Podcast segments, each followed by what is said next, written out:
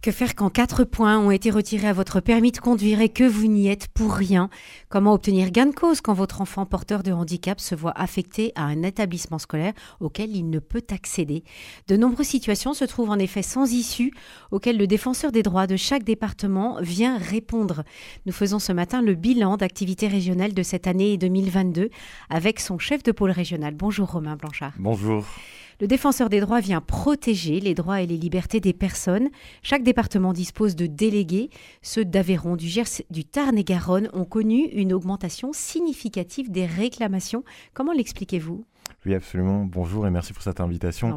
Euh, le défenseur droit existe depuis maintenant plus de dix ans. Depuis euh, euh, sa création en 2011, nous avons reçu plus d'un million de réclamations et l'année dernière, les délégués que je coordonne en Occitanie ont traité à eux seuls 10 000 saisines dans la région et ces saisines sont en augmentation d'une année sur l'autre. Alors il y a plusieurs raisons qui peuvent expliquer cette augmentation. La première, je dirais, le défenseur des droits est, en tout cas je l'espère, de plus en plus connu et de mieux en mieux identifié par les personnes qui ont des difficultés à faire euh, valoir leurs droits. Aussi, euh, je dirais que euh, nous sommes de plus en plus saisis dans beaucoup de départements euh, eu égard notre stratégie euh, d'aller vers, euh, on essaie vraiment d'aller au-devant des publics les plus vulnérables, les plus euh, éloignés de leurs droits, en créant des permanences, donc des points d'accueil dans des lieux un peu plus atypiques. Alors historiquement, on est très présent dans des locaux préfectoraux, dans des maisons du et du droit. Et pour toucher ces publics qui sont les plus éloignés du droit, on a créé, par exemple en Occitanie, 13 nouveaux points d'accueil dans différents départements, dans des centres sociaux, donc dans des quartiers politique de la ville, dans des maisons France Service, donc là cette fois-ci plutôt en zone rurale, et puis des permanences euh, dédiées, par exemple sur la question des droits de l'enfant. On a créé une permanence au sein de la maison des adolescents dans le Tarn. Euh, ainsi que euh, dans l'Hérault, ou encore dans des points d'information jeunesse, comme c'est le cas dans le Tarn-et-Garonne, à Castel-Sarrazin. Et, vous êtes aussi présent en prison et on est également présent, merci de le rappeler, dans tous les établissements euh, pénitentiaires de, France.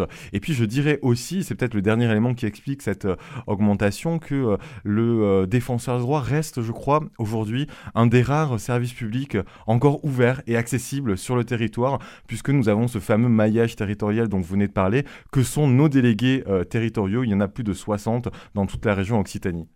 Et, à l'inverse, les départements de l'Ariège, du Lot, des Hautes-Pyrénées et de la Haute-Garonne, eux, ont connu une diminution du nombre de réclamations. On peut comprendre que peut-être dans ces départements, il y avait déjà une habitude de saisine du défenseur des droits. Oui, alors je crois qu'il faut quand même relativiser euh, la baisse dans ces départements parce que quand on regarde les chiffres de très près, euh, vous citiez par exemple, je crois, le Tarn, euh, de mémoire, c'est 10 saisines en moins en 2022 par rapport à 2021 sur 500 saisines. C'est assez peu. Globalement, quand on regarde les statistiques, depuis 10 ans et par exemple depuis 2019 euh, avant Covid, nos, euh, nos, nos saisines sont en augmentation. Donc mhm. il faut regarder justement cette courbe. Euh. Oui, oui, c'est ça. Il n'y a que le département du Lot qui voit quand même une diminution de 29% de ces, de ces, de ces réclamations. Pardon. Donc là, Oui, alors, ça s'explique. Là, en l'occurrence, c'est parce que euh, il s'avère que euh, une permanence dans nos délégués est restée vacante pendant plusieurs mois, pendant six mois. Du coup, les, efforts reposaient sur les épaules d'un seul de nos délégués sur deux, euh, qui a fait ce qu'il a pu, mais du coup, c'est vrai qu'il n'a pas pu absorber l'ensemble des saisines mmh. que l'on recevait dans ce département, qui a un peu fait figure à part. D'accord. Romain Blanchard, plus de 90% des réclamations auprès du défenseur des droits concernent les services publics. Quelle analyse en faites-vous?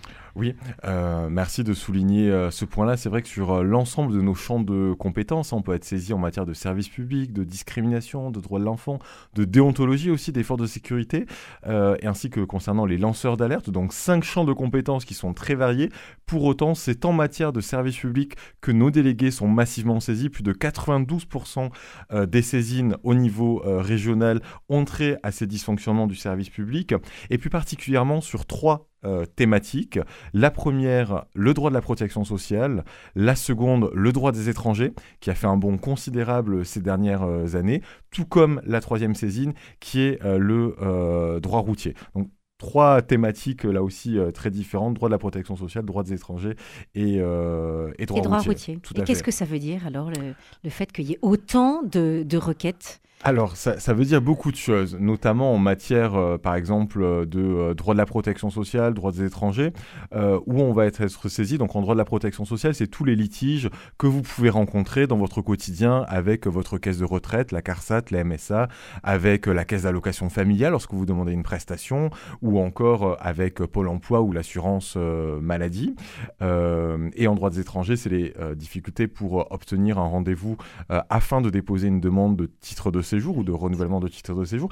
Et en fait, toutes ces saisines elles sont euh, très parlantes parce qu'elles viennent euh, confirmer euh, les effets délétères de ce que nous on a appelé l'évanescence des services publics en France, où les usagers rencontrent de plus en plus de difficultés à entrer en contact avec les services publics pour avoir des réponses aux questions euh, qu'il et elles euh, se posent et puis euh, derrière pouvoir leurs droits étudier dans des délais raisonnables. Aujourd'hui, on est aussi beaucoup saisi par des personnes qui nous disent j'ai déposé un dossier par exemple retraite ou un dossier pour bénéficier de l'allocation personnalisée au logement. Ça fait deux mois, ça fait six mois, ça fait parfois un an et, je, n'ai toujours pas de réponse. Je ne sais pas où en est l'instruction de mon dossier.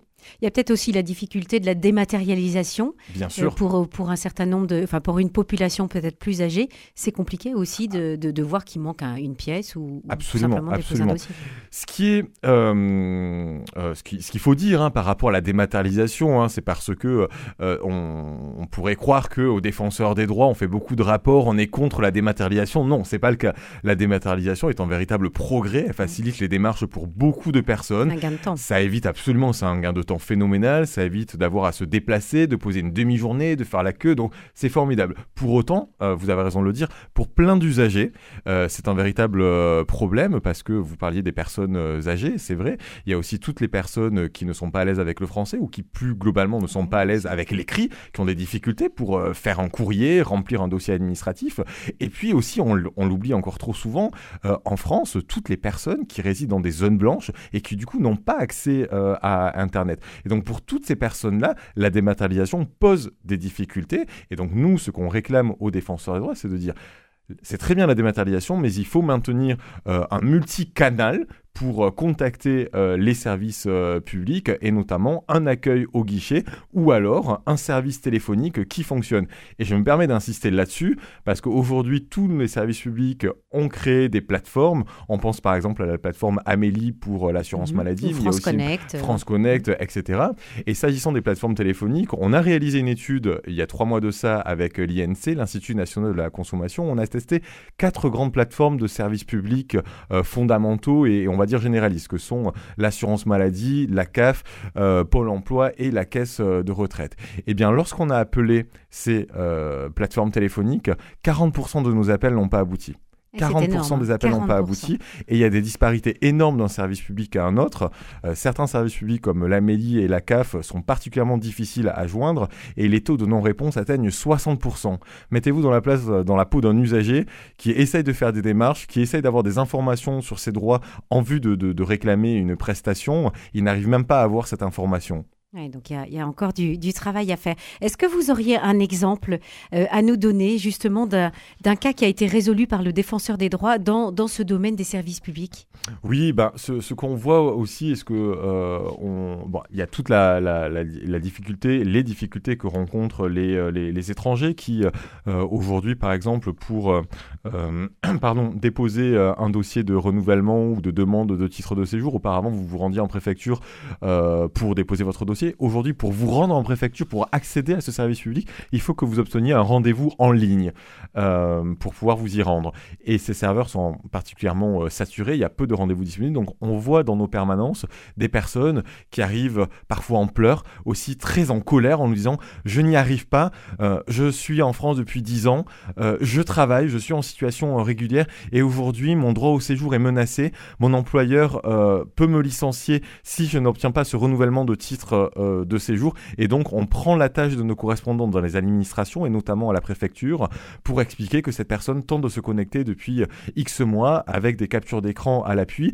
Et la défenseur des droits, Claire Edon, dit assez régulièrement à l'antenne qu'on devient finalement un peu le doctolib des services publics où on obtient pour les usagers des rendez-vous que eux-mêmes n'arrivent pas à obtenir. Donc on pallie d'une certaine façon à ces défaillances du service public. Est-ce que le, est-ce que le bilan que vous faites chaque année euh, de, toutes ces saisines et, de, la résolution finalement des réclamations euh, auprès du défenseur des droits, est-ce que c'est, ce, bilan permet de faire avancer la réflexion et d'améliorer justement les services publics? Alors je l'espère, sinon je ne ferais pas ce métier. Mais euh, c'est, c'est important ce que vous dites parce que notre mission première à nous, aux défenseurs des droits, c'est véritablement d'aider toutes les personnes qui ont des difficultés à faire valoir leurs droits ou qui estiment que leurs droits ne sont pas respectés. Et donc pour ça, ça passe notamment par euh, la voie de la médiation et euh, on cherche à faire, à trouver des solutions à faire valoir les droits de chaque personne qui euh, nous saisit, à, à les rétablir dans leurs droits.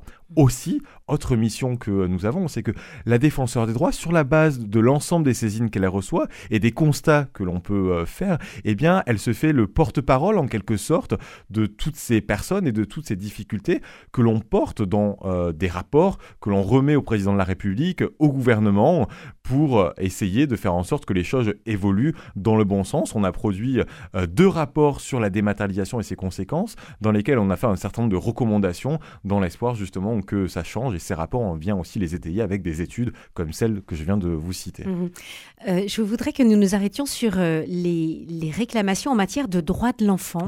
Est-ce que vous auriez quelques situations à nous donner qui justifient de saisir le défenseur des droits Oui, absolument. J'en ai pas encore parlé, mais c'est vrai qu'on est aussi compétent pour toutes les atteintes aux droits de l'enfant. On n'en parle pas suffisamment. D'ailleurs, les droits de l'enfant globalement en France restent encore pas suffisamment connus. Euh, c'est pas il y a encore d'énormes freins culturels hein, où on ne considère pas véritablement l'enfant comme un sujet euh, de, droit. Et aux défenseurs des droits, on est beaucoup saisi de difficultés concernant l'école, euh, entendu au sens large. Chaque année, à chaque rentrée scolaire, on va être saisi par des parents qui nous disent euh, mon enfant devrait avoir droit à une AESH. Donc vous savez, ce sont les adultes qui accompagnent les enfants en situation de handicap à l'école, qui ont une notification pour bénéficier de cette aide humaine. Pour autant, les moyens ne sont pas et donc sans cette aide euh, humaine, les enfants ne peuvent pas être scolarisés ou alors à des temps très très partiels. Et donc ça, on a beaucoup de saisines de parents d'enfants en situation de handicap. Autre exemple, ces dernières années, on a vu euh, un fléau se développer qui est le harcèlement à l'école. On est aussi beaucoup saisi de situations d'enfants qui se voient harcelés euh, à l'école. Et dans ces situations, l'école, la communauté euh, éducative ne réagit pas toujours promptement et les mesures ne sont pas toujours à la hauteur de, de, ce qui se passe au sein de l'établissement scolaire. Et donc là, typiquement, le défenseur des droits peut revenir après vers l'école en lui disant attention, il faut mettre en place telle et telle Exactement, donc c'est ce qu'on fait. En fait, quand on est saisi par des parents, c'est souvent par les parents hein, que nous sommes saisis. On prend la tâche de l'établissement scolaire pour savoir qu'est-ce qui a été fait dans un premier temps. Il ne faut pas oublier qu'on n'instruit jamais à charge.